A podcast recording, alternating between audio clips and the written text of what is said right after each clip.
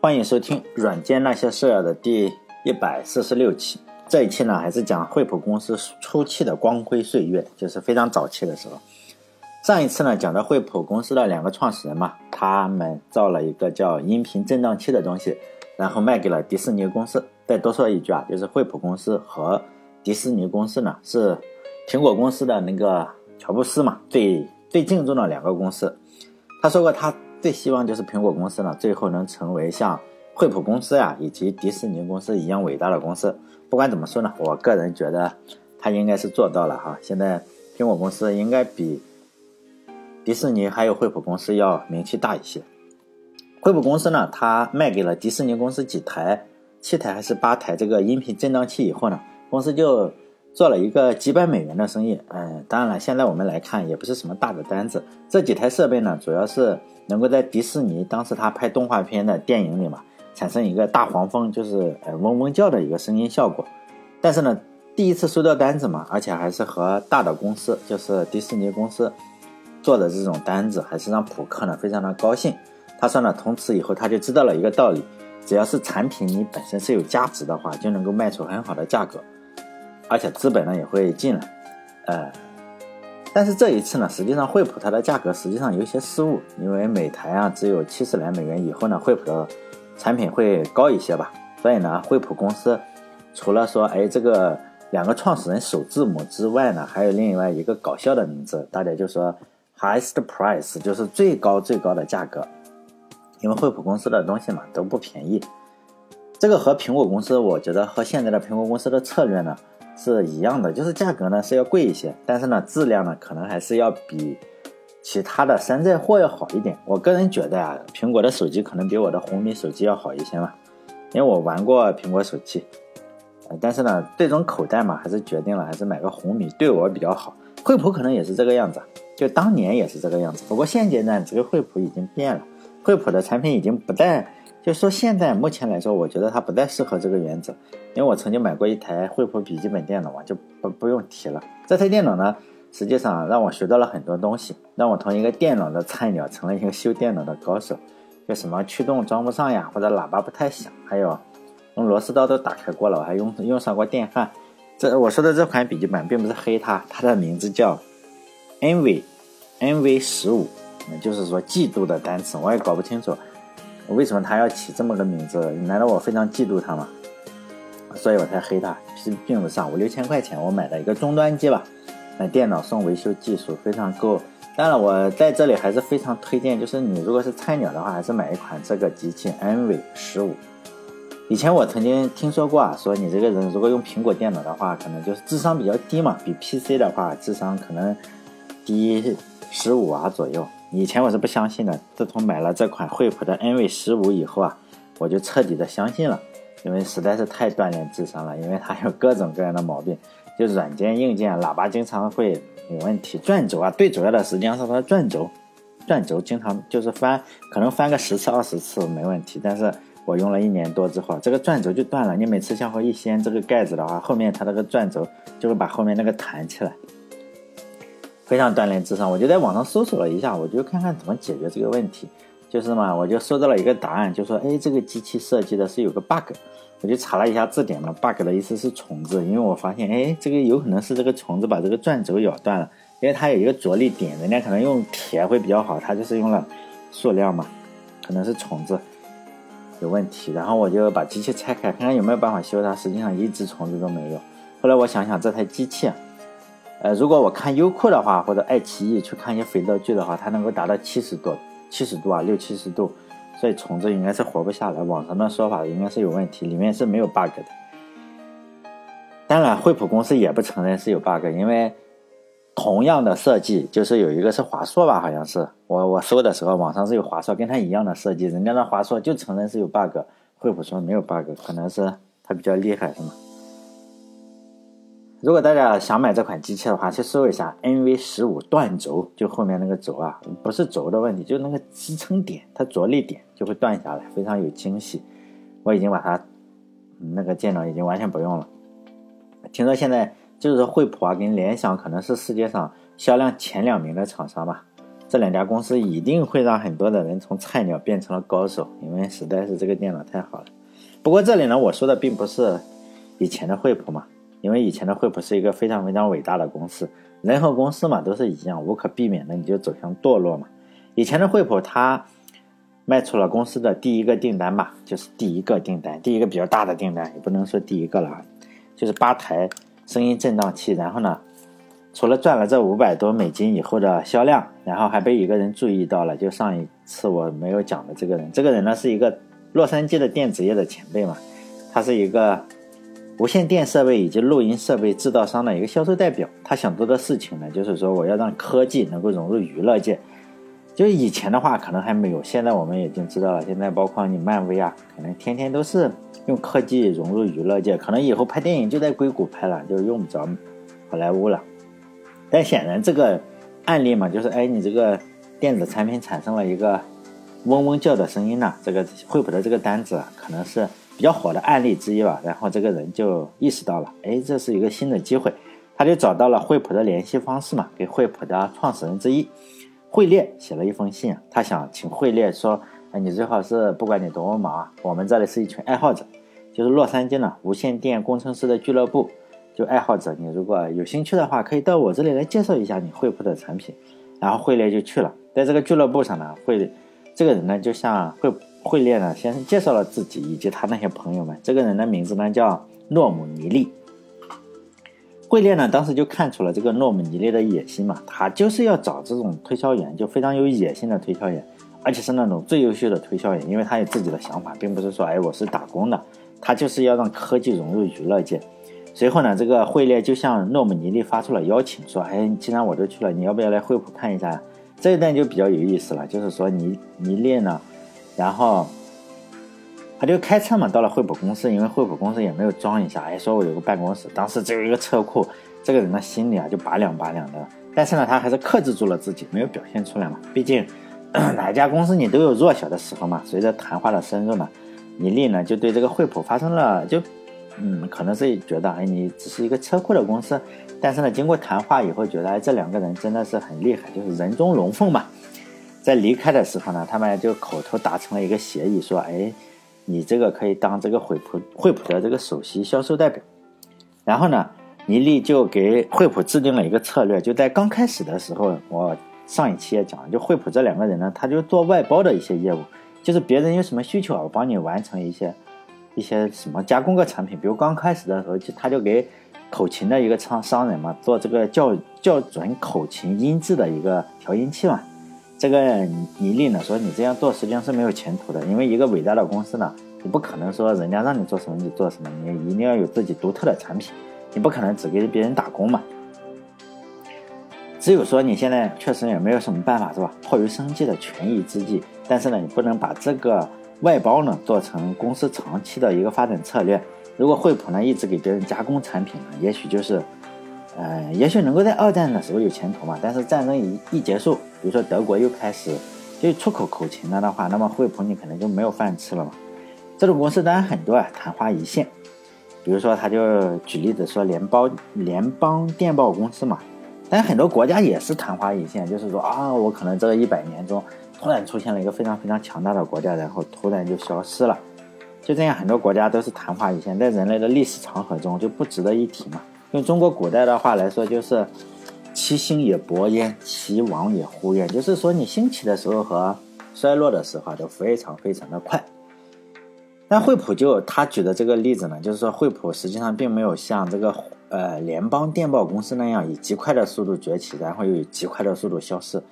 就跟好像是没有存在过一样嘛，因为作为对比的话，我想跑题嘛，因为这个节目总是跑题，跑跑题对比一下这个惠普和联邦电报公司的历史，我相信很多人是不知道联邦电报公司啊是个什么样的公司，这家公司真的是有极度辉煌的历史，我就想先简单的介绍一下吧，作为一个背景，当然我我不会跑太远，不会过多的去展开，如果这家公司不是那么快消失的话。哎，所以呢，现在惠普大家都不会觉得，哎，惠普是硅谷的发源地，应该是联邦电报公司，应该更应该是硅谷的一个发源地。只可惜啊，这个公司死的有点早。这个硅谷呢，就是有一块石碑上呢，还记录着这个联邦电报公司的一些记录。什么，就是说它的工厂在现在它当时的工厂呀、建筑还有办公楼都已经没有了，只有一块大石头上上面刻着，哎，这个这个公司曾经的一些辉煌。这块石头听说呢，它是在帕洛阿托的这个闹市区，在埃默生大街和前宁街路口的交界处。因为我没有去过硅谷嘛，如果有人去过的话，可以看看到底有没有这块石头。因为书上说有嘛，但我没有见过，所以嗯不好说，是吗？因为这块石头上就写的嘛，就我翻译一下，就是电子实验室、联邦电报公司实验室以及工厂最初的奠基处嘛。这个公司呢是一九零九年由塞瑞尔·艾辉尔创立，就是以以以等会再说。他呢，他是来自东海岸的发明家，叫弗瑞斯特和两位助理。在此呢，研发出了人类历史上第一台真空管的放大器和真空管的振动器。当然，就就这块石头上就刻了这么多字，除此以外呢，就没有其他介绍了。因为这个公司实际上远比这几句简单的介绍要辉煌的多，而且对世界的影响呢也要大得多。因为我觉得，如果没有真空管的话，非常非常有可能的是，根本就不会出现硅谷这样的公司。因为在晶体管之前呀，就是说我们实际上。是用的都是真空管，就是放大。你你把一个信号放大的话，大家都是用这个真空管。包括你用这个，我们用这个第一台电子计算机啊，包括什么，你就是先要用真空管。真空管有个问题是，性能很好啊，不不不是说性能很好，在各方面，包括现在很多地方还要用到真空管，就是说它要预热呀，你这个电脑要预热很久，然后预热半小时，然后它开始工作。呃，消耗消费的能量非常非常大，包括现在很多的，呃，叫什么音乐爱好者啊，还觉得还用用你晶体管实在受不了，是吧？我还是用真空管去听这个，呃，音乐，就是说可能就是比较有钱的人嘛。就像这块石头上所说的，就是说这个公司呢，最初是由埃惠尔创立的，这个埃惠尔是一个斯坦福大学的学生，啊。跟这个惠普一样是吧？就是学生，然后投资的人呢是斯坦福大学的校长，惠普也是这个样子。这个模式呢几乎跟惠普几乎跟他一模一样，因为最初的时候就是埃惠尔创立的时候啊，他是他的斯坦福大学的第一任校长，用了多少钱？五百美元呢？然后投资这个埃惠尔创立了这个公司呢，他就以他的名字，呃，就是说呃以他的名字命名的，叫埃惠尔无线电话电报公司。但两年以后啊，这家公司就是埃惠尔，他以自己名字命名的这家公司呢，就成了美国最大的无线电报公司之一吧。从此改名了，叫联邦电报公司，让我想起了马季的那个相声，是吧？叫什么环球牌，好像宇宙牌香烟是吗？就是你不行了，就给把名字改的越来越改越大，宇宙牌香烟，这个叫联邦电报公司。在我们这里也有很多啊，包括什么，你你如果看到一家还叫什么？什么什么电台啊，什么电视台的啊，采访什么全美电视台这种，你就看一下，跟联邦电报公司有可能是一样，还有宇宙牌香烟都有可能是一样。这家公司呢，它和惠普也几乎是一模一样。惠普碰上的是什么二战，那这家公司碰上的是一战。这家公司呢，在一战中呢，它是为美国的海军制造了大量的通讯设备。惠普呢，则是在二战的时候为美国的空啊，它它不只为空军，好像空军、海军还有陆军呢，都造这种电子设备。但是呢，联邦电报公司啊，随着战争的结束啊，它的业务是没有办法很快的从这个呃服务战争啊，然后转成服务老百姓。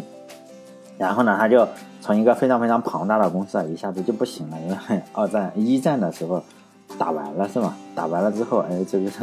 战争不不再需要这么多的通信设备，但它也渐渐的不行了。但是这家公司呢，确实是世界上第一个做出商用真空管放大器的一个公司，也是世界上第一个做出真空管三极管的公司。哎，虽然现在公司不行了，但是呢，后来，呃，近代的无线电呀、长途电话、还有收音机、电视这些东西呢，都是在真空管三极管的基础上完成的。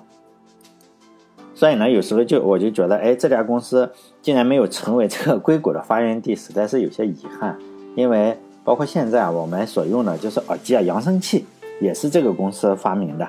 啊，这个公司的员工发明的，发明扬声器的公司呢叫梅洛夫斯。就是说，嗯，好像在这个公司就是出去又办了一家公司呢，就是联邦公司、联邦电报公司。就是说，哎，就什么出走的员工建立的，现在。不是很多人对这个声音非常挑剔嘛？就是包括我前面所说的这个，他听东西啊，听音乐要用电子电子管的，不用咱们这个晶体管。后来网上的笑话嘛，就是说，哎，可能用火力发的电啊比较好听，比如说用风力发的电呢，可能会听其他什么类型的比较好；用水力发的电呢，可能听什么类型的音乐比较好。不过这个有可能是搞笑了，因为我觉得是一样的。不过有人真的相信啊。还有就是说。现在淘宝上有个业务，就什么，就是给你包耳机，就是说呢，你买了一个五千块的耳机啊，或者多少钱的耳机，就你要听什么歌啊，慢慢的把它给弄得比较好听，就这真的是淘宝上一个非常非常非常非常小众的业务，但是有的人就信仰这个嘛，就觉得，哎，我这个耳机一定要用什么歌曲把它给弄得好听一点，就追根溯源呢。这件事情呢，还是联邦电报公司做的，因为如果他们不发明这些东西的话，不发明这个扬声器的话。我们现在也就没有没有办法去听了，没有他们的话就没有没有这些音乐爱好者了。那我听什么音乐都行，我就是听手机里配什么送什么我就听什么，我觉得都差不多。我也现在我也越来越不听歌了，我已经渐渐的呃比较少听歌了。就联邦电报公司呢，就说到这里吧，因为太古老了，我就不再跑题了。我只是觉得它跟惠普啊成长非常非常像。只是呢，惠普运气比较好，也可能是能力比较好吧。它成为了硅谷的发源地。实际上呢，在同一片土地上，在几十年前有一家叫做联邦电报电报公司的公司吧，也做了非常伟大的工作。但是呢，这个历史选择了把它遗忘嘛，把它遗忘在这个历史长河之中。现在只剩下那块石头，告诉人们在这里曾经有一家公司曾经辉煌过吧。其实人也是这个样子。我们大部分人呢，在这个世界上就走一圈嘛，不要说一块石头，百分之百的人嘛，百分之九十九点九九九九的人都是挥一挥衣袖，不带走一片云彩，留下名字的呢，实际上是屈指可数的。其实这个样子也挺好，因为世界上有非常非常多的伟人嘛。如果他们死后就带走他所拥有的东西，说实在，我们这个地球早就被带光了，几次地球都被带光了。比如说秦始皇死的时候呢，他就带走一大片土地。什么汉高祖死的时候呢，他也带走一大片土地。比如说我们最近乔布斯去世的时候，他就把苹果苹果手机带走。什么卖假药的呀？中国有些卖假药、卖假货的，死的时候呢，他就带走了假药或者假货。但这还比较好，是吧？把假药带走还是比较好的。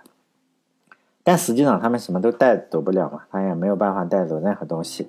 他们死后呢，实际上人死后又在重新的参与整个地球的循环。现在比如说我们身边的花草树木啊。包括我们身上的自己啊，肯定就有牛顿啊或者爱因斯坦生前用过的那些原子，什么氧原子啊，是吧？碳原子这种东西都都都都已经参与循环了。惠普公司呢，他在听了这个他找的这个尼利的建议以后呢，就着手开发自己的产品，他就不再倚重说做外包啊来生存。惠普公司早期的收入呢，主要是尼利去把这个产品啊卖给好莱坞，因为他要做娱乐嘛。好莱坞啊，还有一些航空公司。后来这个人实际上建立了惠普强大的一个销售团队吧。他其实不是惠普的员工，他只是一个销售代表，就是会卖东西，这个非常厉害。惠普后来长期采用了一个叫区域销售代表的模式呢，就跟他是有非常非常大的关系。他可以算是第一个惠普的销售总监嘛，虽然他不是惠普的员工。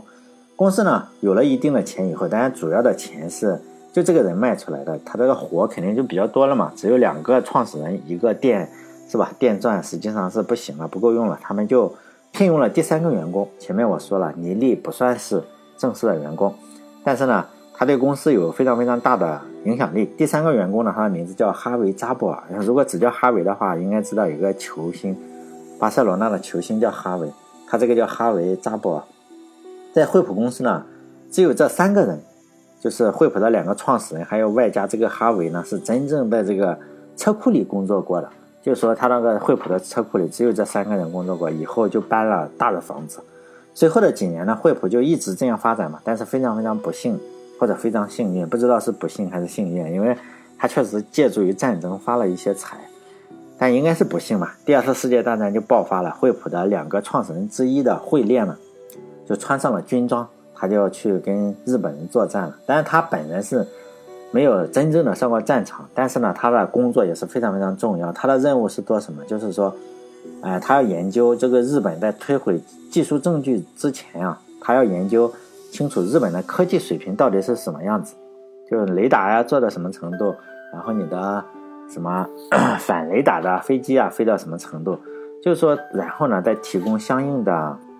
设备。因为战争啊，很多时候你只靠勇敢是不行的，你还需要一些高科技。但是这个惠普的创始人之一惠利啊，就专门搞这个东西，就是他们公司也确实出品了非常多的反雷达，包括比如说我这个美国的呃飞机飞过去啊，我就会让你日本的雷达哎显示不显示一个错位的样子，就是你瞄不准我，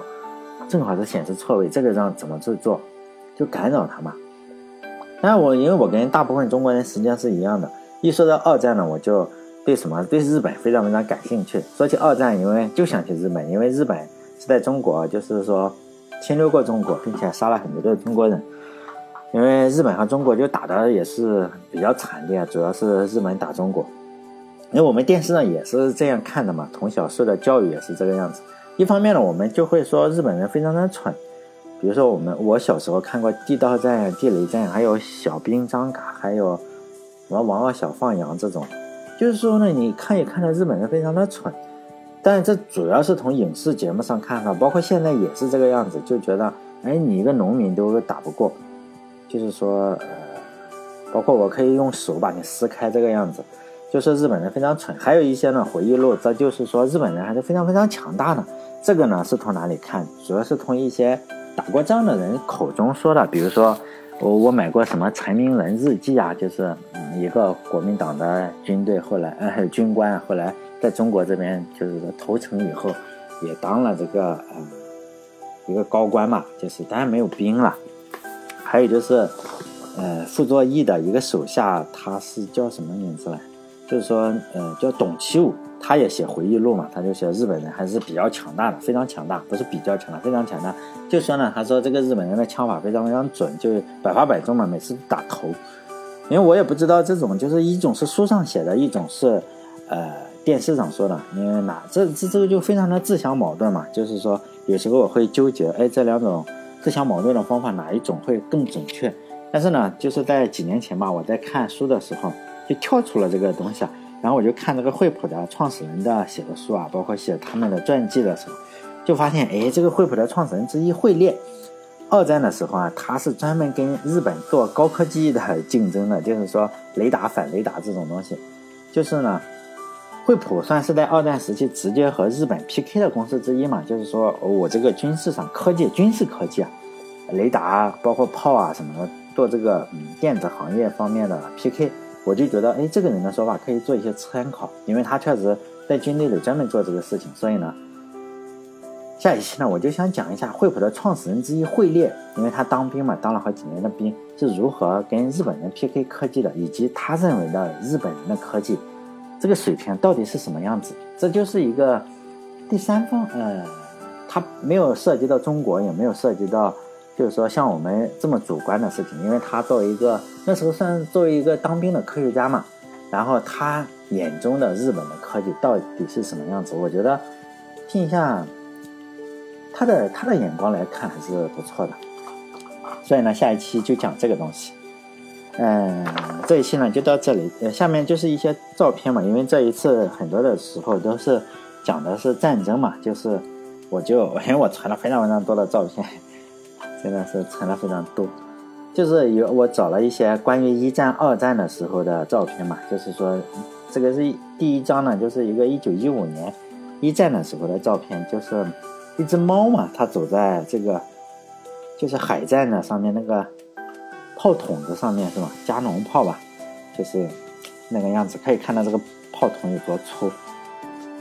还有一个就是说，很多人包括现在啊，就喜欢讲。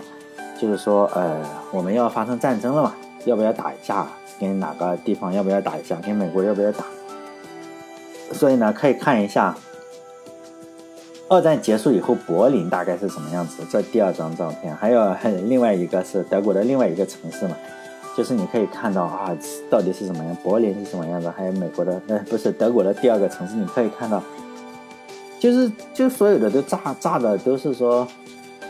就这个样子了，是吗？战争还是非常非常残酷的。还有一个是，一九四六年的时候，就是嗯嗯，小孩嘛，小孩子那时候肯定是你发生了战争，吃穿都是有问题的嘛。然后小孩子他们英国啊还是可以怎么说呀？就是发一些物资给这个小孩，应该是这个小孩收到了一双鞋子，你可以看到他那么那么的笑容。比如说现在我们给一个小孩子一双鞋子，大概不会那么的有有那么那么。就是什么的笑容，这种我也我也不知道怎么去解释了。反正你可以看到这个小孩发自内心的笑嘛。然后他穿了一双破的鞋子。还有一个是这个呃，德国的这个呃什么，德国的这个飞机呃要来轰炸嘛，要来轰炸以后，整个的小孩实际上他要躲到航空的就防空洞里嘛。你你不可能是站在那里挨炸，然后小孩都都要跑到这个里面去。